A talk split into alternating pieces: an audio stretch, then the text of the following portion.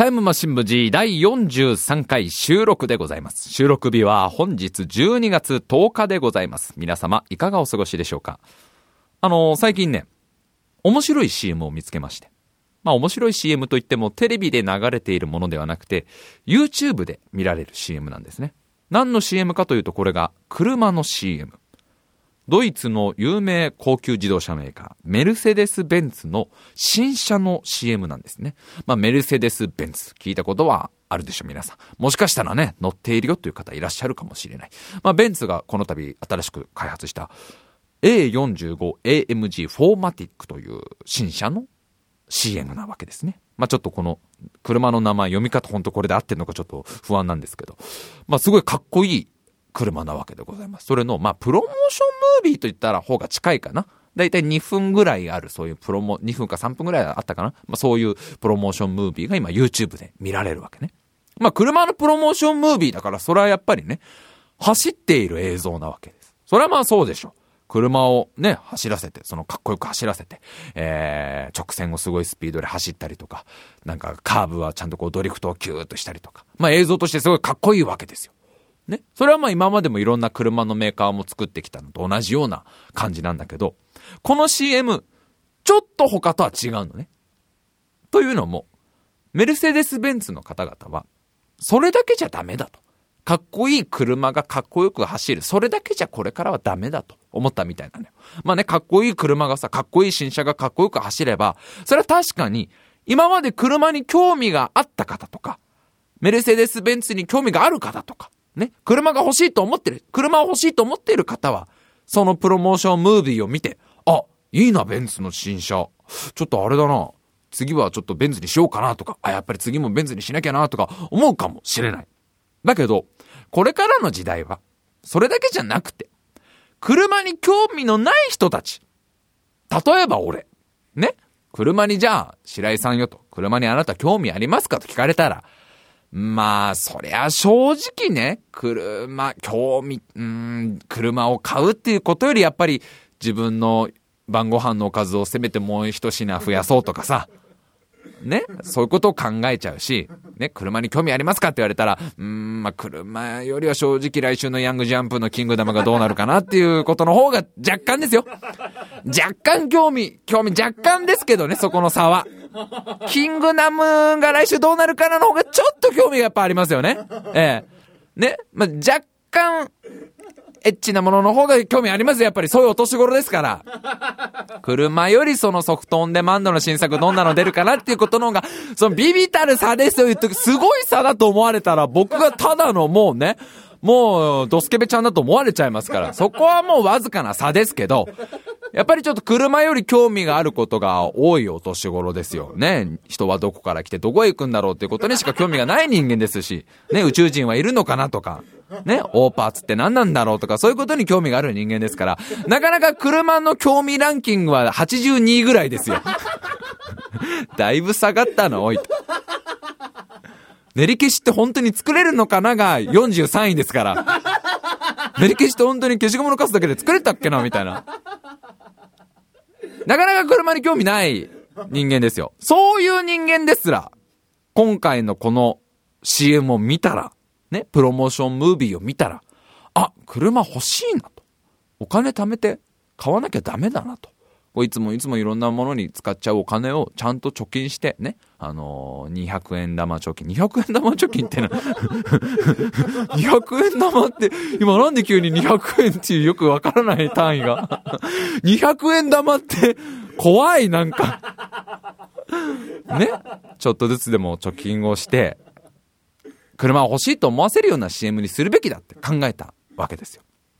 で、どういう CM にしたかというと、その車に興味がない、車を欲しいと思ってない人の前で、ベンツを走らせて、どれぐらいその心が揺れたかみたいな CM なわけね。いや、もっと言ってしまえば、車に興味がないどころじゃない、もう乗り物に興味がない。もう、そんな、もうね、自転車も興味ないです。三輪車も興味ないですと。もうそんな、もう、スペースシャトルとかにも興味ないです、みたいな。いや、もっと言ってしまえば、もう物欲がない人。もう何かを欲しいと思っていないレベルの人。ね、物欲がゼロの人間の前で、メルセデス・ベンツの新車を走らせて、どれぐらいその心が揺れちゃったか、みたいな CM なわけ。じゃあ物欲がゼロの人間なんているかよと、この世に。もう僕なんか物欲しかないからね。もう、本当に主成分がタンパク質と水の前に物欲だからね。物欲はあの粉状にしたものを練ったのが俺だから。物欲がない人間なんてこの世にじゃあいるのかと言われたら、これがですよ、お坊さんなわけです。お坊さんの目の前でメルセデス・ベンツを走らせてみようみたいな、新車を走らせてみようみたいな、まあちょっとした企画みたいな、プロモーションムービーなの。まあお坊さん確かにね、それは相当の物欲のなさでしょ。そうそう何か欲しい、あれが欲しいとかないでしょ。ね。でも言ってもさ、お坊さんだって人間なんだからさ、全くないわけじゃないじゃん。それお腹が空いたらご飯食べるだろうし、眠たくなったら眠るだろうし、ね。お嬢様の水飴だって舐めたいと思ってるわけでしょ？独り占めしやがってと。何がこれはお前たちには毒じゃだよと。だったらなんであんたそんなベロベロベロベロ舐めてんだよと。皿割っちゃう？もう割っちゃう皿みたいな。物欲ゼロなわけじゃないじゃないですか。やっぱり人間だから。それはあるでしょ、物欲。だから、ただのお坊さんじゃないわけ。今回のこの CM に起用されたお坊さんたちは。ただのお坊さんじゃなくて、そのお坊さんがさらに物欲がなくなる状態。ね。もう、パーフェクトお坊さんみたいなさ、ゴールデンお坊さんみたいな状態ですよ。お坊さんのもうスーパーモードみたいな状態にさせるわけ。これが何かというと、お坊さんに座禅を組ませるわけ。座禅ですよ。もうあのね、こう、あぐらみたいのを書いてこうさ、じーっとこう目をつぶってさ、心を無にして、煩悩を無にして、もう真理に近づくため、悟りを開くために、ひたすらひたすら心の中をこう無にしていくという、あの座禅を組んでる状態にするわけ。それはもう座禅を組んでるお坊さんなんか最強ですからね。もう物欲のかけらもないわけですよ。心は無なんですから。もう食欲もないし、眠くもないし、もうさ、もうエッチな気分なんて持ってるほかですよ、もう。もうエッチな気分なんか一切ならないわけです。ちょっと今日はそういう気分じゃないからと。もう、今日ごめんなさいと。疲れてるのと。そういう、そういう気分にはなれないのと。ごめんなさいねと。せっかくそうあなたがこうやってセッティングしてくれて申し訳ないけど、どうしても気分になれないの。確かに私たちもう半年もしてないけどと。それはちゃんとあの、お二人で話し合った方がよろしいかと思われますけど。水飴なんていらないよと。王将様がベロベロベロベロ舐めてる水飴なんかいらないよと。もう、このクリスマスシーズンに彼女なんていらないよと。クリスマスにそんなね、こんなもう浮かれないよと。恋人なんていらないよと。きっと君は来ないよと。一人っきりの滝行だよと。そりゃ来ないね。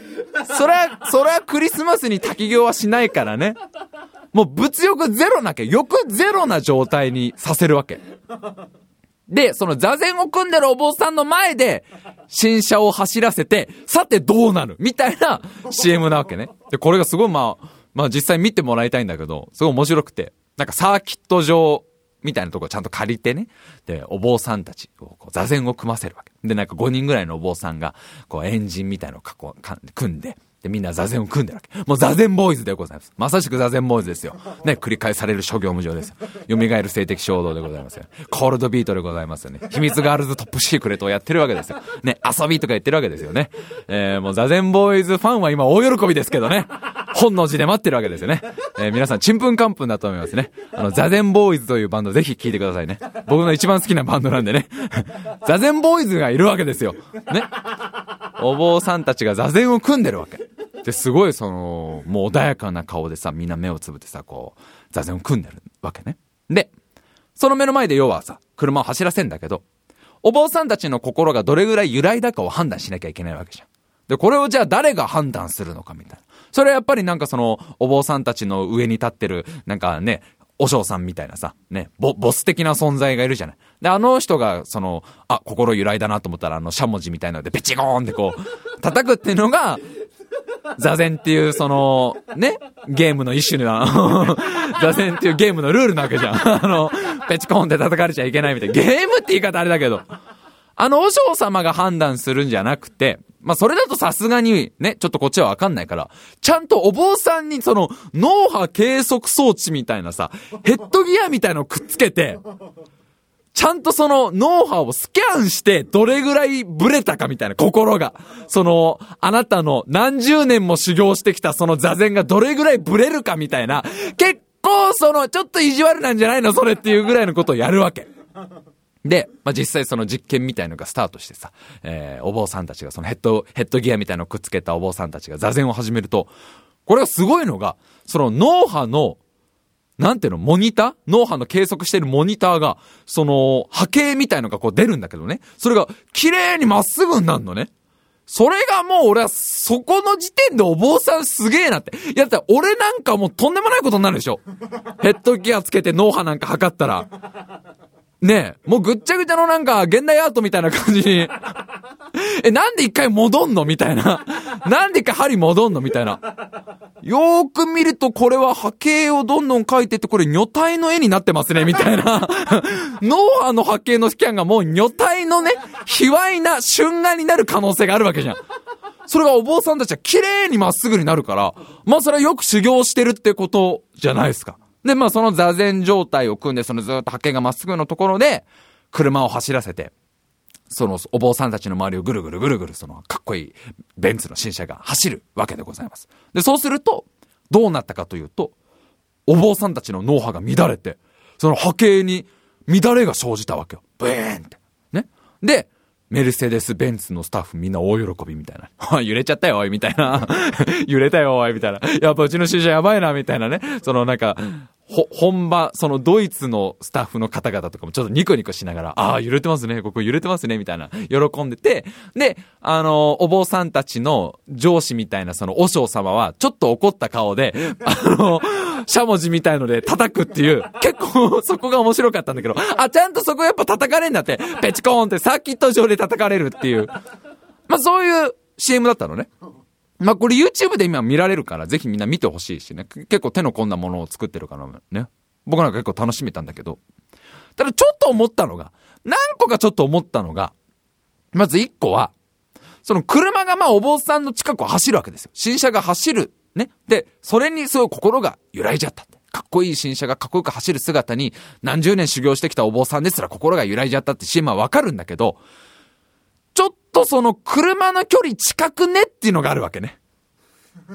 その、だいぶスレスレ走んのよ。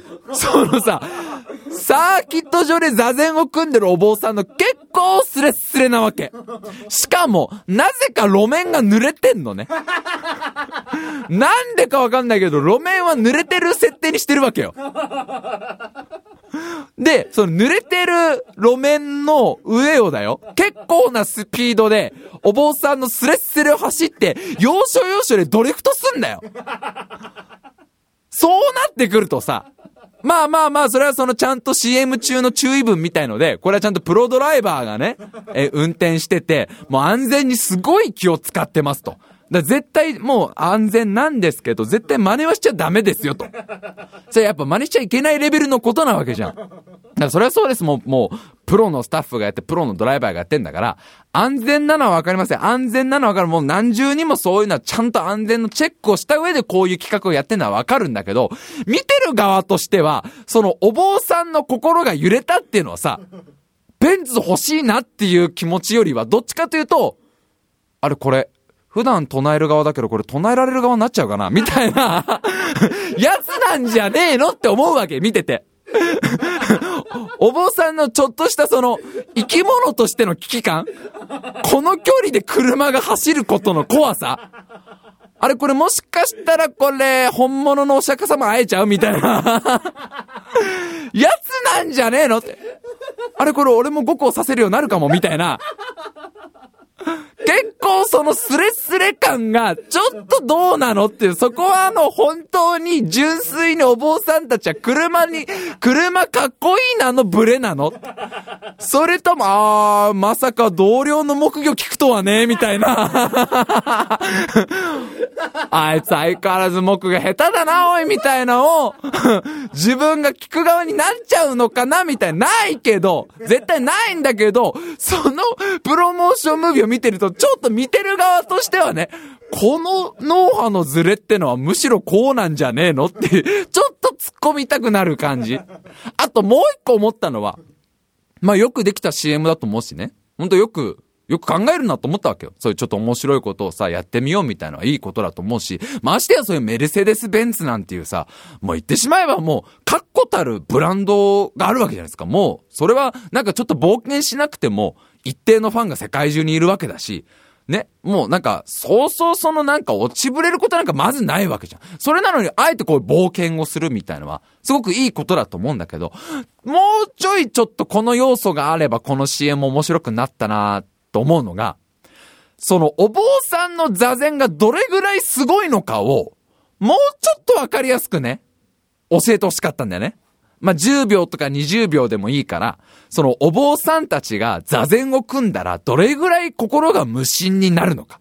すげえ無心になるけど、ベンツの新車の前では心が揺れちゃうんです。っていう風にした方がさ、見てる側としてもさ、え、さっきお坊さんあんなこと目の前でされても全然ね、座禅の間は脳波ブレなかったのに、車が走るだけでこんなに心が乱れちゃったんだみたいのがあった方が CM としてわかりやすいじゃん。だ例えばさ、その、お坊さんの目の前にこう屏風を立てて、本物の虎が出てくるみたいなさ、あの、お殿様の屏風から本物の虎が、じゃあ虎出してくださいって言ったら本当に出てきちゃうみたいな。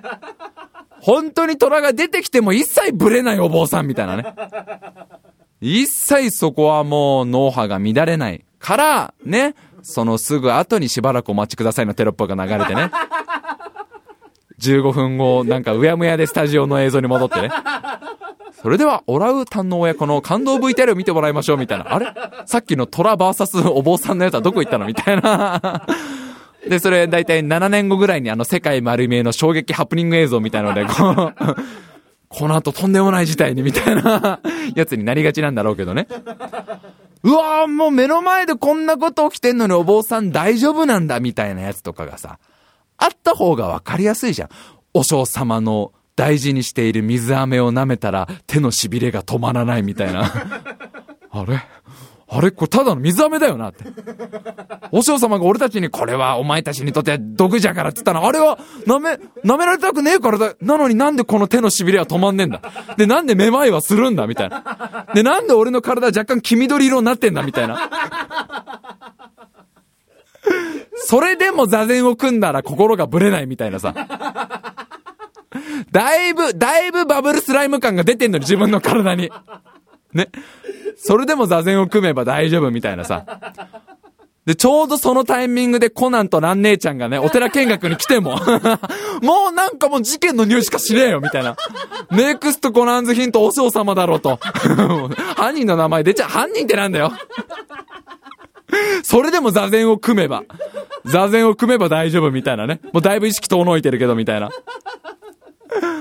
その、なんかしらね、なんかあった方がね、あ、本当にお坊さんって、物欲なくなるんだとかさ、座禅組んでる時のお坊さんってやべえんだな、みたいな。なんか分かりやすいとこで言えば、じゃあ例えばほんと可愛い女の子が目の前でさ、なんかね、まあ可愛い女の子が、なんだろう、その、可愛い女の子って言ってもそのなんていうの、グラビアアイドルとかその露骨なやつじゃなくて、そのもう割とガガチのグラビアアイドルがその水着でセクシーポーズとかじゃなくて、もっとなんかその、この季節だとさ、その、マフラーをつけてるんだけど、そのマフラーつけてる後ろ髪がちょっともふっとなるような、そういうリアルに可愛い感じの、まあ俺の趣味じゃんっていうやつだけど、そういう可愛い女の子とかがお坊さんの目の前にとことこやってきてね、あのー、もういつも薄着なんだから、みたいな。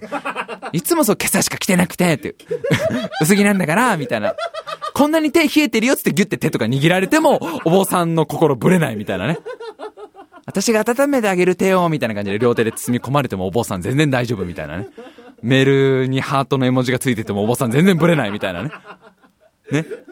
飲み会でボディタッチやってもお坊さん全然ブレないみたいなさ、お坊さんの座禅やべえみたいなのが、あった方がね、てかもうむしろそういう CM、座禅の CM 作りゃいいのにね。座禅はこれぐらいすごいみたいな。あの、お坊さんの目の前でいろんなことやってさ、もういろんなアーティストとかいろんなもうアクロバティックなこととかいろんなことやってもお坊さんの心は一切ブレませんみたいな。どんな色仕掛けをしても、どんなハニートラップを仕掛けても、お坊さん全然大丈夫ですみたいな。座禅の CM 作ればいいのにと思って。でもね、本当面白い CM だしね。まあ、2、3分で見られたと思うので、で、YouTube でメルセデス・ベンツって多分検索すれば出てくるんで、ぜひ皆さん見ていただけたらなと思います。それでは参りましょう。タイムマシン部 G!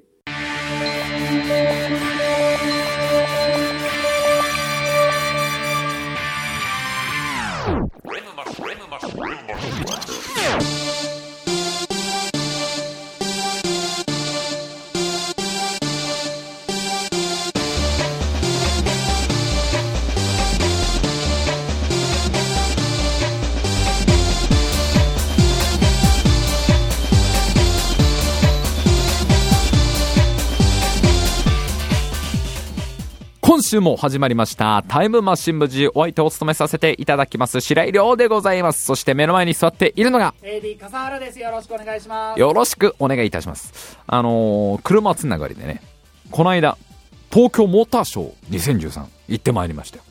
まあ、車のね、ショーでございます。いろんな自動車メーカーが、えー、こういう車を作ってますとか、えー、新しい車こういうものですみたいのをこう発表するようなイベントですね。で、ちょっとね、あの、ありがたくもね、ちょっと知り合いの方から招待券いただいて行ってきたわけですね。で、モーターショー、初めて行ったんだけど、なんか毎年毎年ね、やってるよね。で、なんか毎年テーマがあるみたいなのね。で、今年のテーマが、世界にまだない未来を競えっていうのが今年のモーターショーのテーマだと。だから、いろんなその、自動車メーカーが最先端の技術を使った車みたいのを発表してるわけ。あの、多分あの、去年のテーマが、輪ゴムでどこまで頑張れるだと思うんですけど、まあ、ちょっと僕行ってないんでね、確認ができないんですけど、おそらくあのね、輪ゴムをこうクリクリクリクリクリクリさせてどこまで走れる？が多分去年のテーマで。あの、一昨年のテーマがタイヤのところをあのトイレットペーパーの芯にしてごらん？みたいな。かなりワクワク参集のするテーマですけど。まあまあでもちょっとね、その今年はその未来をテーマにしてるみたいな感じで行ってきたわけ。で、まあまあまあ普段ね、まあ車かっこいいと思うけど、お金がないっていう大きい理由によってね、なかなか自分に現実的にさ、車を選ぶっていう感覚もないし、欲しいっていう感情すらさ、あまりにも遠いものだから、車が。なかなかないんだけど、まあちょっと行ってみたらさ、まあこれもやっぱ面白い。で、かっこいいわけね。車ってやっぱり。その、特にその、今年は分かりやすく、未来の車っていうのが出てたから、もう俺ら、俺らみたいなその素人人間にもね、全然その普段車に興味のない人間にもかなりそのとっつきやすい、えー、モーターショーだったわけ。で、まあ、いろんなそのなんていうの、未来の車みたいのが展示されててさ、思ってた以上に未来なのね。なんか、その自分の中で車って、そ、こ、ここまでその未来っぽくなってるんだみたいな。まあ、あの、さすがにあの、トランスフォームはしないし、さすがにあの、時計塔に落ちた雷の力でタイムスリップはしないけど、でも結構その未来感があるわけね。例えばデザインとかもすごく今もうあれなのね。SF っぽいデザインみたくなってきてんのね。あのー、代表的なとこだと、日産が作ってたね、ブレードグライダーっていう車はね、もうちょっと今までの車と全然デザインが違うのね。これが、上から見ると三角形なの。というのも、運転席が真ん中にあって、で、うん、助手席がないのね。で、運転席のところは完全にあの、なんていうの？戦闘機のコックピットみたいな感じなわけ。で、後ろに二人乗れるから、その、真上から見ると三角形に見えるっていう。昔やったあのー、すごい速い速度で飛べるさ、あの旅客機のコンコルドってあったでしょコンコルドあったかな？コンコルドにちょっと似てるのかな？あのね、仮面ライダーフォーゼの頭にすげえ似てるね。ちょっともう懐かしいけど。仮面ライダーフォーゼの、あの顔にすっごい似てたわ、形が。あれぐらい三角形なわけよ。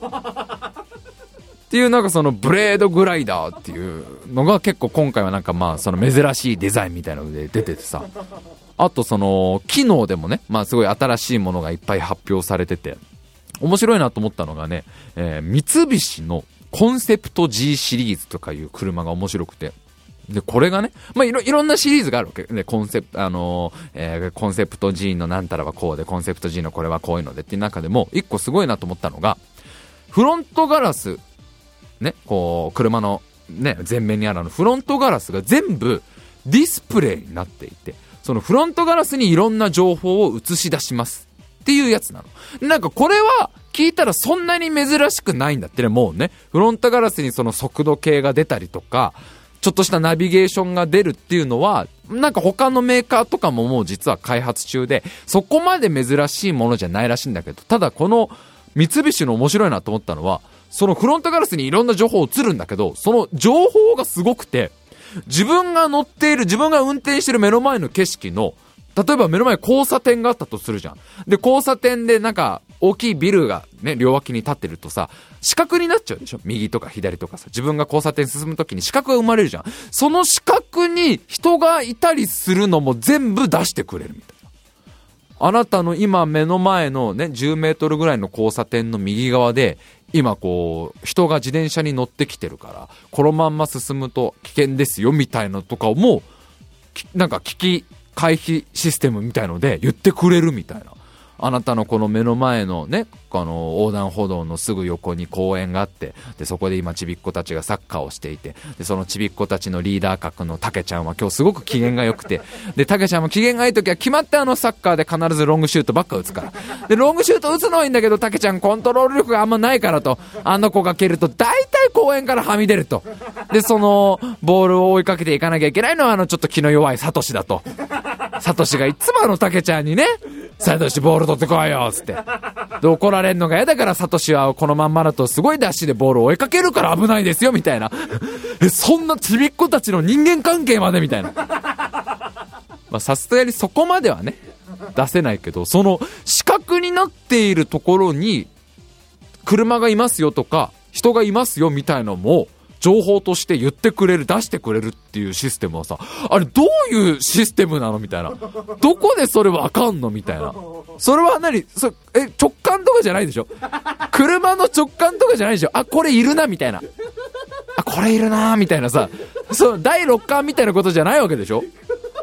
だ多分なんかのシステムを使ってね、多分まあ、まあ、あれだろうね、車1台に専用の人工衛星1台打ち上げるんだと思うんだけど、ね、通称神の目みたいな名前の人工衛星を多分打ち上げるだけなんだと思うんだけど、いやなんかそれとか、まあマジででもね、ほん、まあまだ開発中のものだから、それが本当にね、あの、なんていうのかな、こう、世間にしね、ね、流れるのかわかんないんだけど、なんか、すっげえ未来まで来てんだなと思ってさ。で、まあまあ、いろんなメーカー見てさ、もちろんメレスデス・ベンツも見たしさ、どのメーカーもやっぱりその、かっこいいわけよ。もう、デザインもかっこいいし、え、機能とかも、まあみんなもう今はもう本当ハイテク機能ばっかりで。で、その中でも面白いなと思ったのが、マツダ。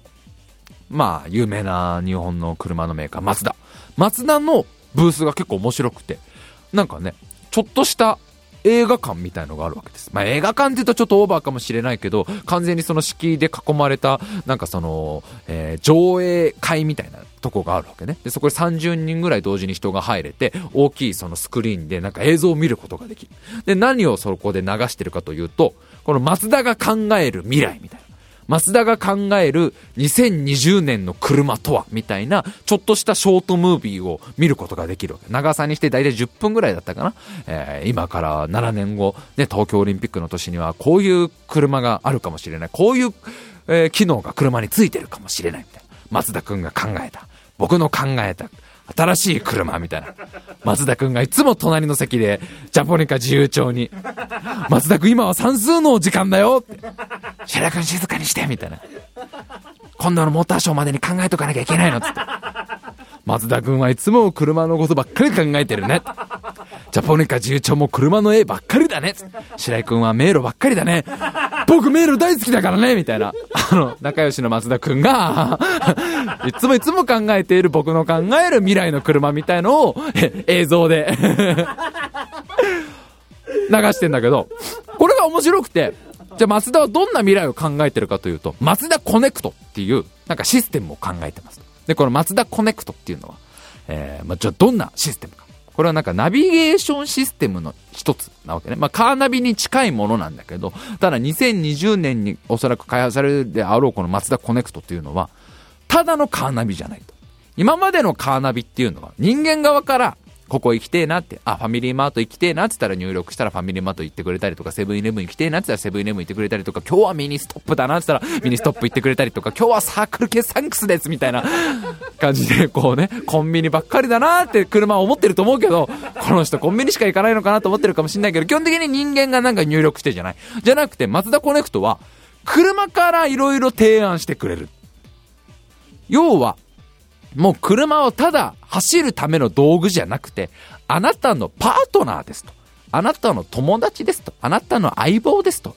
車からも、あなたにこういう、ね、今日ここ行ってみたらどうですかとか、えー、提案してくれるっていう、まあそういう機能なわけよ。マツダコレクトみたいな。で、なんかその映像がこう流れるわけだけど、なんか例えばね、映像の中で、えー、なんか仕事帰りですごい疲れてるわけ、主人公が。そしたら、えー、今日は少し元気がないようですねってこう、松田コネクタが話しかけてくるわけよ。今日は元気がないようですね。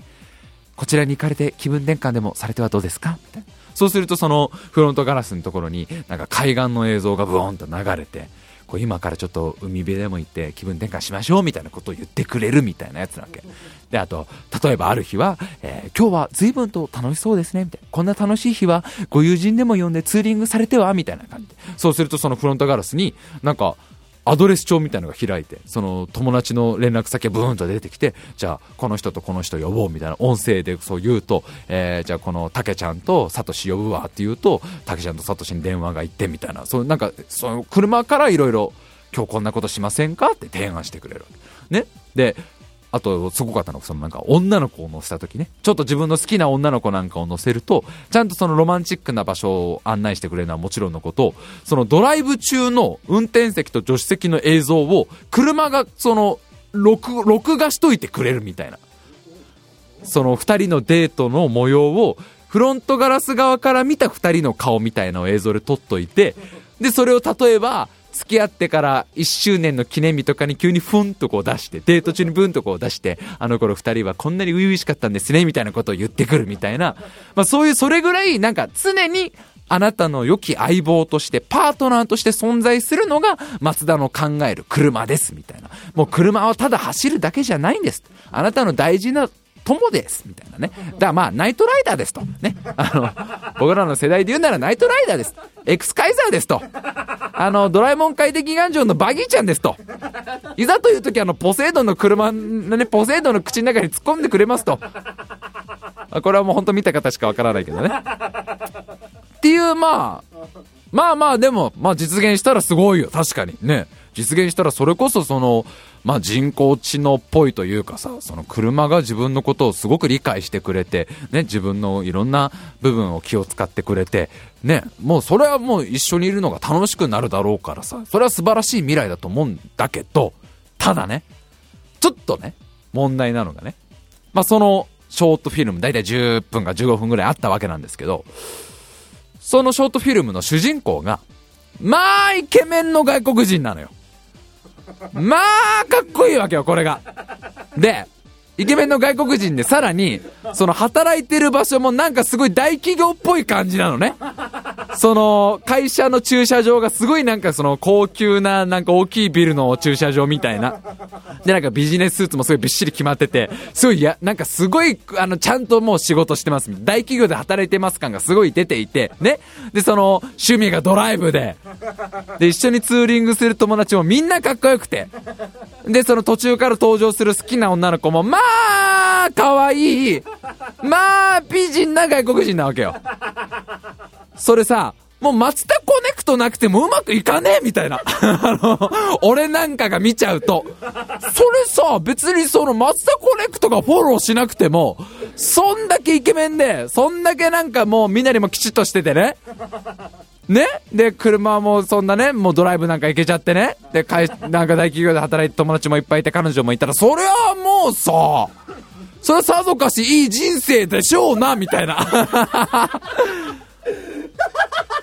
大事なのはさ、そうじゃないだろうと。あのショートフィルムの問題点は大事なのはそこじゃないだろうと。ね、こ、このドイケメンは別に三輪車でもうまくいくよと。このドイケメンはね、あのマウンテンバイクでも、あのー、小学校4年生とかが乗ってるタイプのマウンテンバイクとかだよ、それも。あれでもうまくいくよと。ね、大事なのは俺みたいなポンコツでもね、俺みたいなもう人間の廃車寸前みたいなね、こんなドポンコツの人間でも、マツダコネクトの機能を使えば、ね、それは素晴らしい生活が送れますよっていうことが大事なわけじゃん。だってじゃあ実際さ、そのね、車を買う人が全員あんなドイケメンで、あんなもうね、リア充もリア充かっつったらさ、そんなの人類の中のさ、それも数パーセントだと思いたいじゃん。大事な僕みたいなポンコツですら、フォローしてくれるってのが大事なんだからさ。ね、まあ、例えばじゃあ俺が、今から7年後、2020年にこのマツダの車を買って、ね、マツダコネクト搭載の車を買ったらさ、もういろいろアドバイスしてくれるわけじゃん。おう、白井の旦那。今日はあれ、随分と落ち込んでるじゃねえか。まあ、しょうがねえな。嫌なことってのはやっぱあるからな。生きてたらな。まあ、こういう時はよ、まああれだ、あのー、ここ行ってさ、元気出そうや。分、自宅みたいなさ。あ、分かってんな、やっぱってなるじゃん、そしたら。今日はおめえ随分と楽しそうじゃねえかな。機嫌が良くてなんかいいことあったのかもしれねえけどな。でもな、今日楽しくてもよ。明日辛いことがあるかもしれねえよ。楽しいことがあってあんまり浮かれてると、そっから転落した時ってのが一番辛いからな。まあ、それはお前もよくわかってると思うけどな。な？だから、今日はさ、まあ、あの、心を一回落ち着かせた方がいいと思うぞ。分、自宅みたいな。必ず自宅しか出てこねえ、みたいな。あれ、びっくりしたよ。ねえ来週、いやいや、来週よ。来週の日曜日。デートなんだろ？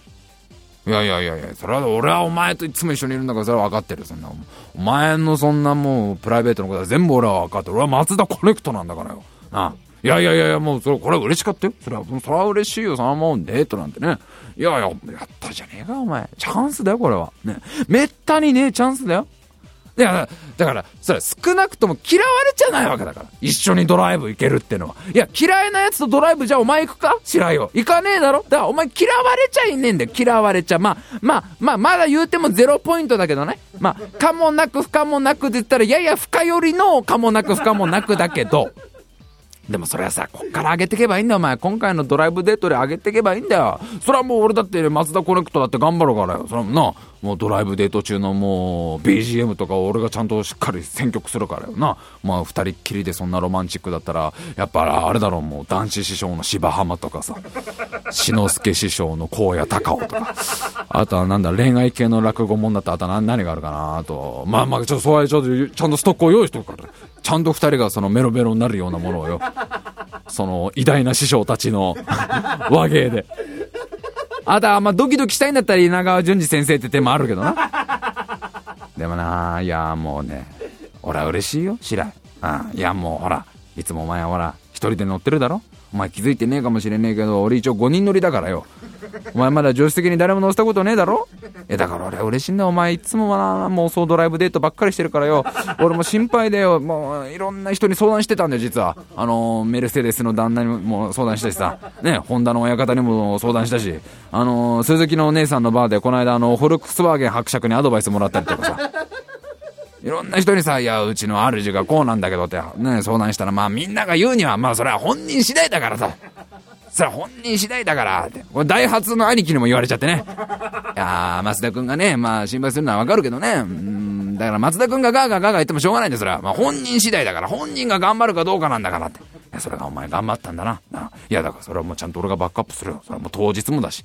まあもうな、今からちゃんと、その、ね、ルートもちゃんとな、相談して決めるし。なんだったらもうドライビングのそのテクニックとかだってさ、お前まだまだダメなんだから。あの、女の子が乗せてる時ってのはね、スピードとかあんま出しちゃダメなんだよ。うん。それはスピードとかね、そのカーブでギューンとかダメなんだよ。それはやっぱりね、あの、ブレーキテクニックに一つ言ってもね、その、いつ踏んだかわからないブレーキとかね、ね、コーナーだってその相手に重力を感じさせないね、滑らかなコーナリングとかそういうの、もう今から練習すりゃいんだから。大丈夫。俺に任せてか、お前絶対成功するから。このチャンス絶対掴めよ。ぐらいね、親身にね。それぐらい松田コネクトをよく喋ってくれてね。それぐらい俺みたいなポンコツでもね。そうだよね。嫌われちゃないよね。嫌われてはないよね。二人っきりなれんだったらね。ゼロ、ゼロだろうけど、マイナス2ぐらいでしょ、まだ。大丈夫でしょ、みたいな。で、当日だってさ、もうすっごいもういろいろフォローしてくれて、デート当日だってさ、お前ここまでよく頑張ってきたよ。いや、ドライブテクニックもな、めっちゃ変えるようだし。よし。もう俺は何も言わねえからよ。今日はもう俺はな、も俺はもうバックアップだよ。もうお前はもう立派なドライバーだ。お前が主役なんだから。お前がこのチャンスを掴むんだよ。で、このどん底の、どん詰まりの人生からお前今日抜け出す第一歩なんだから。あ、そう、お前硬くなるね。硬くなっちゃいけない。緊張は一番よくない。いいか。ドライブデートで一番大事なことってのは、教えてる。車の言うことってのはちゃんと聞いた方がいいんだからな。いいか、こういうのはな、相手と楽しむってのが大事なんだから。いいか。そしたらもう俺はもう何も言わねえ。もう間一切口出さねえからな。あとはもうお前のドライブテクニック一つで頑張れよ。うわ超いいやつだな、松田コネクト。つって。で、車を乗り出して。10分。ブイーンと乗って。20分ブイーンと乗って。30分ブイーンと乗って。まだ女の子を乗り込んでこないわけですよ。おい、おい、おい、おい、おい、すまねえな、おい、おい。いや、黙ってたと、黙ってようと思ってたんだけど、待ち合わせの場所はまだつかねえのか？あ、つかねえのか。おお、悪い悪い悪い。いやいや、ずいぶん遠くなんだなと思って。あ、そうなの？うん、まだ、まだなのね。はいはい、わかったわかった。ごめんなさいね。いやいや、いや、俺も楽しみだからね。どんな子が来るのかなって。はいはい、黙ってます、黙ってます。ブイーンってまた乗り出してね。40分乗って、45分乗って、1時間乗ってもまだ乗ってこない。おい、おい、おい、白井よ、白井、おい。どうしたおい？お前、高速道路乗ってるじゃねえか。待ち合わせってお前なんか、そんな遠くなのかおい？え、黙ってろ、黙ってろってそんな、そんな言い方ねえじゃねえか、おい。せっかく、いやいや、心配だから聞いてんだよ。待ち合わせだって言ってなんで高速道路も乗ってるんだっていうの。いいんだと。あ、これでいいのか？ああ、な、この先なのか？あ、わかったわかった。だ黙ってる黙ってる。黙ってる。まあ、わかりましたわかりました。車の私は黙ってますからね。心配なだけ、心配なだけ。1時間10分経っても。1時間15分経っても。1時間半経っても。まだ女の子乗ってこない。気づいたらもう海沿いのなんかすごい、どこここみたいな道を走ってる。白井よ、おい。おい、お前ここどこだよ、おい。もう海来ちゃってるじゃねえか。今日の目的地お前海だろお前。もう海。白井お前。お前泣いてんのかい？お前、静かに泣いてんのかい？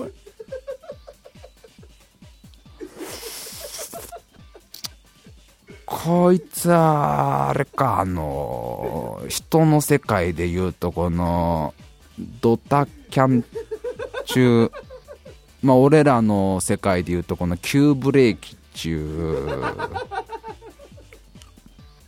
うん、そうか。そうか。ブイーンとそのまま2時間走って、3時間走って、もうその後はもう、マツダコネクトはもうね、もう完璧にナビに徹してくれるわけですよ。ね、もうずっと次の交差点を右です。次の交差点左です。そのまままっすぐ進んでください。目的地に到着しました。自宅って。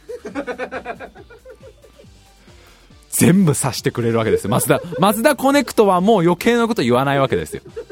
次があるからなんて言葉はもう言わないわけです。そんなものはないからね。なんだよ、その友達のバーベキューが入ってたの思い出したって、その、ど、ど、12月にバーベキューってなんだよみたいな。ね。そうも松田コレクトも全部知ってるから。ね。全然もその、何も言って、ね。そう。いや、向こうだって体調が悪かっただけかもしれないとか、そういうのは全部痛くなるから、松田コネクタただただ黙って。ね、次の交差点を右です。次のコンビニを左に曲がってください。そろそろ涙を拭かれては、みたいな。ちゃん、だって松田コネクトの使命としては、この主をちゃんと家まで届けるっていう。これぐらいね、親身にね、距離が近いのだったらね、すげえけどな。したもどんな機能で、この7年で。でもまあ、そんな未来が本当来るかもしれないからね。まあ、楽しみに待ってましょうというところでございまして、今週も最後まで聞いてください。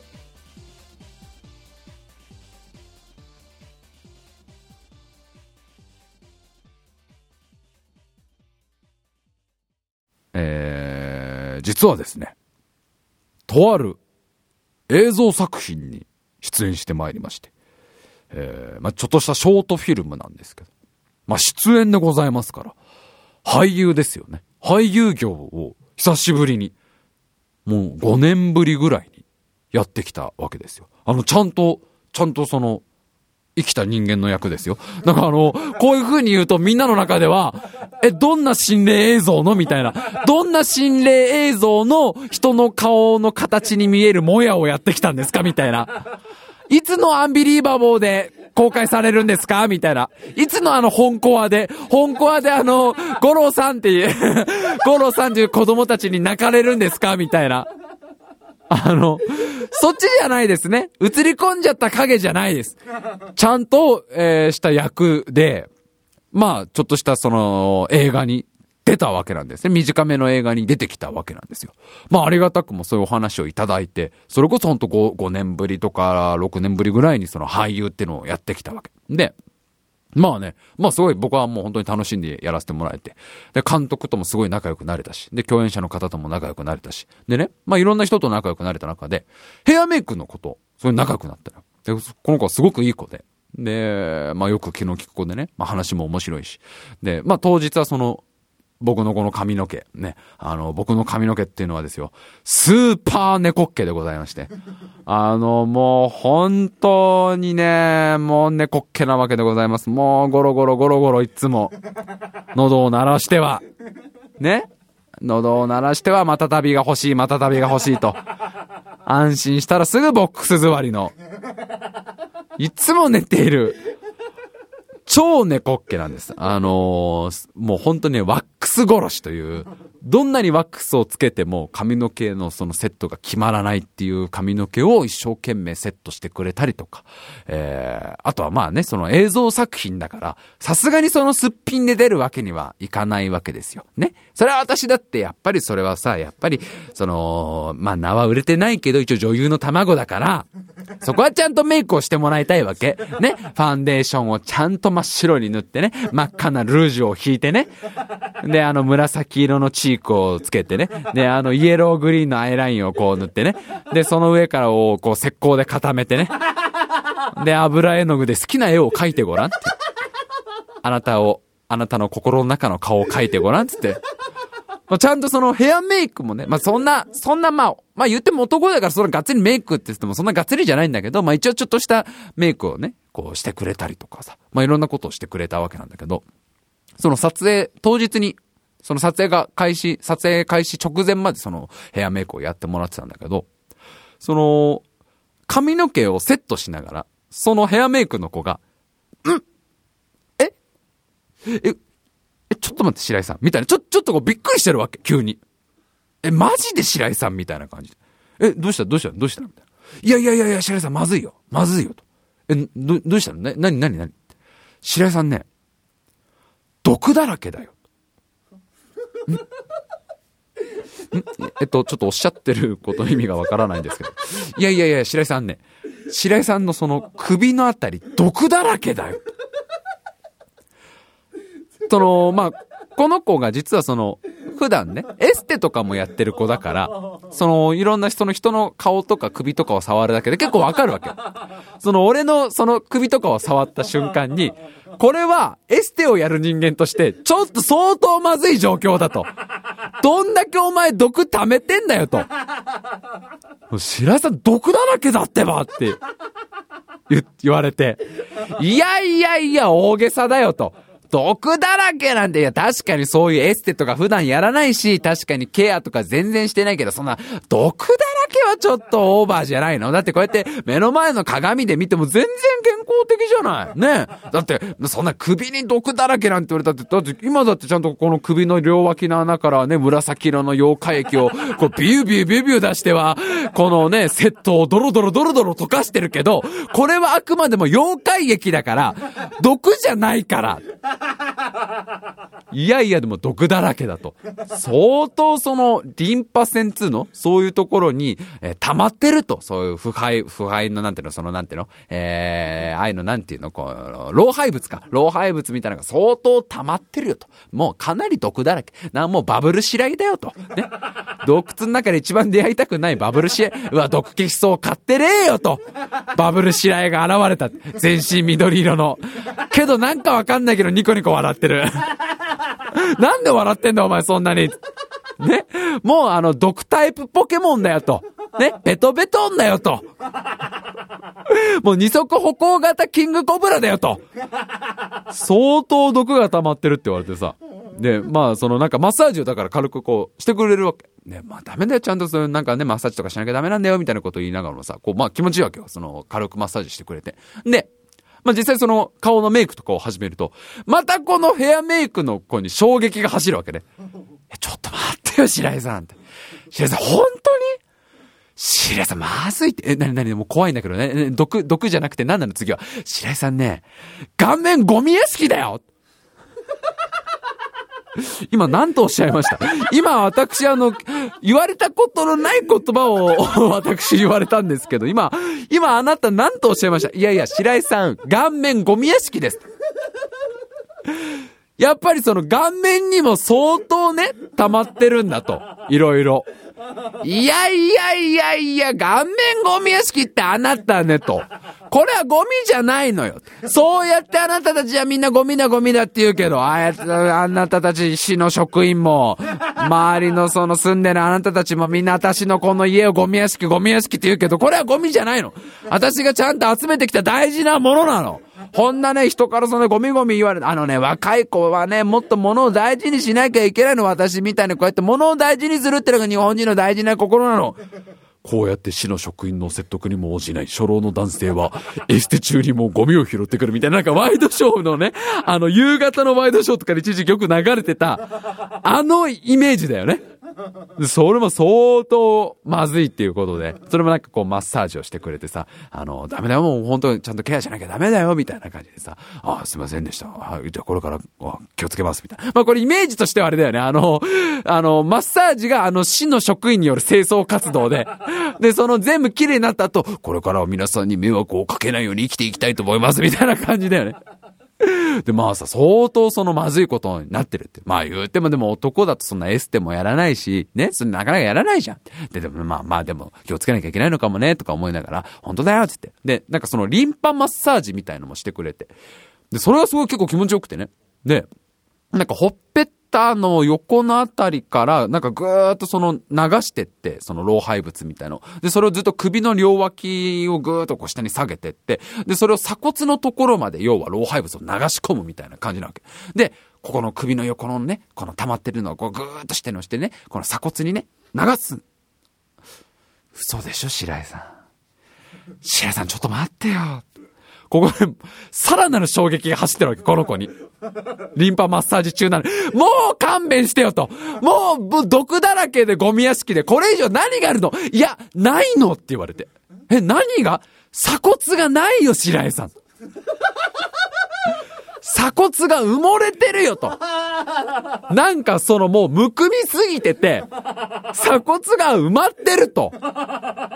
確かにこの辺りにね、鎖骨が埋まってると、うちのご先祖様が残してくれたあの掛け軸の裏側にね、暗号で書かれてましたけど、確かにあの先週あたりからあの飼い犬の白がここ掘れワンワンと吠えてましたけどと。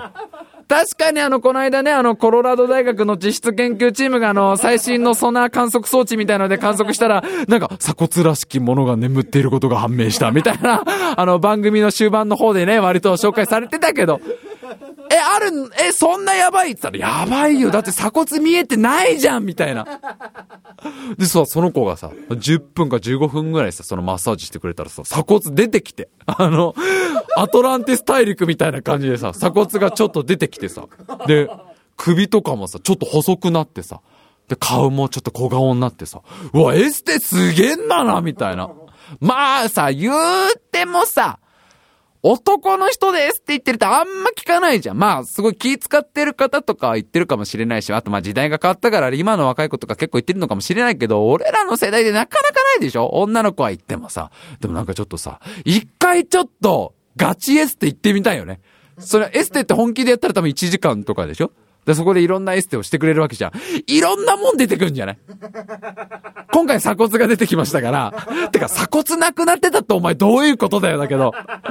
ねえ、もう本当にたっぷりエステしてってもらったらさ、白井さん、ドリル埋まってますよって言って膝からこうドリルが出てきたりさ、白井さん嘘でしょ？どんだけケアしてないんですか？ホバーノズル埋まってるじゃないですかって、か、かかとからホバーノズル出てきたり。白井さん、もうちゃんとね、こういうのは指先までケアしなきゃダメなんですよ。ほら、マシンが埋まってるじゃないですか。え、俺グフなの？俺グフなの？俺、俺左手グフなの？ね？あるかもしれない。白井さんコックピットハッチ開かないようになっちゃってますよ、みたいな。え、誰が乗ってんの？みたいな。もう白井さん全然ケアしないから、もう白井ジェットと白井タンクと合体する時のジョイントの部分が錆びついてますよ、みたいな。え、それ、えどっから、どっから発信すんの？その二つのメカは、みたいな。一回行ってみたらね、すごいことになりそうだよね。でさ、もう毒だらけって言われちゃったから、もうね、毒ポケ、今毒ポケモンだから、俺、今ニドランだから、ね。これもしさ、まあ、今回ね、その、本当10分15分ぐらいでもだいぶその効果があったわけだから、それこそ1時間のエステとかたっぷりやったらさ、どうする？俺終わってさ、帰ろうとしたら、自分がやってもらったそのベッドの脇でさ、もうエステのお姉さんたちが掃除しててさ、ゴミ袋3袋分ぐらいの緑色のドロドロの液体みたいのをさ、お姉さんたちが、あの、すげえ丈夫なゴム手袋とかでそのゴム、ゴミ袋持ってたら、え、あれ、あの緑色のドロドロなんですかお客様の毒です、みたいな。あれはまずいですよ、みたいな。相当強力な毒ですのね、みたいな。なんのかもね。まあもうでもね、まあいい、いい経験だったなということでね。ちょっと、まあなんか機会があったらね、やってみたら面白いかなって。あとその映像作品ですね。まあ、ちょっとまだあのね、情報公開されてないんですけど、情報公開されたらすぐですね、あの、ここでもご案内しますし、まあ、そんな感じであの、毒だらけども、頑張ってやってきた、えー、私、白井のそのね、えー、久しぶりの俳優ぜひ見ていただけたらなと思います。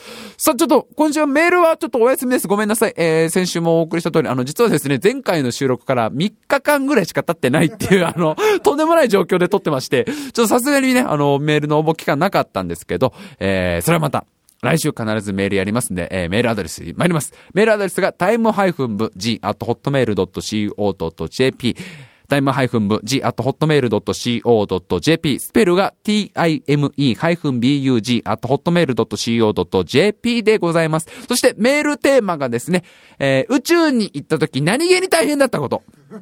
あなたが宇宙飛行士になって宇宙に行った時にあるでしょ？誰しも一度は。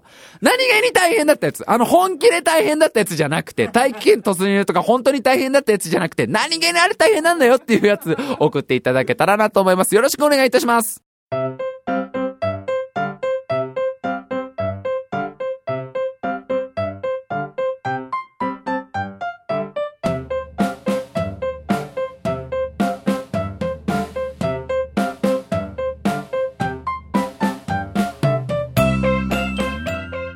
まあ、そのヘアメイクの子がさ、すごい勉強してる子でさ、いろんなことしててさ、どの話聞いてても面白いんだけどさ、そのこういうご飯を取った方がいいよとかさ、まあやっぱいろんなこと勉強するんだなと思って。で、あのもちろんね、その、ヘアメイクさんだから、髪の毛のこととかもすごいいろいろ知ってて、で、それでいろんなことを教えてくれて、で、こう、髪の毛セットしながらさ、俺の頭を触るわけじゃん。